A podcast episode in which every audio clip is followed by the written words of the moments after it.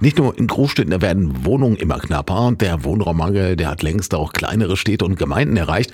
Und gerade bezahlbare kleinere Wohnen sind ja oft auch für Bedürftige in Anführungszeichen normale Menschen kaum zu finden. Und für Obdachlose dann natürlich erst recht nicht, sagt die Sozialarbeiterin Lisa Opitz, die unter anderem die Bewohner der Hamelner Obdachlosenunterkunft in Tündern betreut. Es gibt zu wenig Wohnungen. Also gerade kleiner Wohnraum ist sehr schwierig und unser Klientel fällt da einfach hinten runter.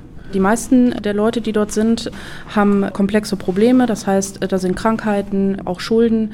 Aber die meisten der Leute würden auf jeden Fall gerne wieder eigenen Wohnraum haben. Und wir versuchen zu unterstützen. Ja, da bleibt die Frage, wie man das Problem lösen kann, denn der Platz in Tündern ist ja nun mal begrenzt.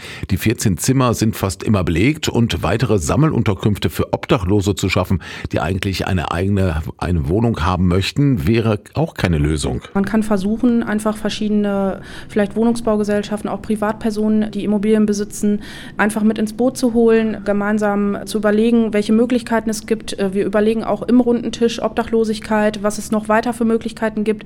Es muss neue Ideen einfach geben.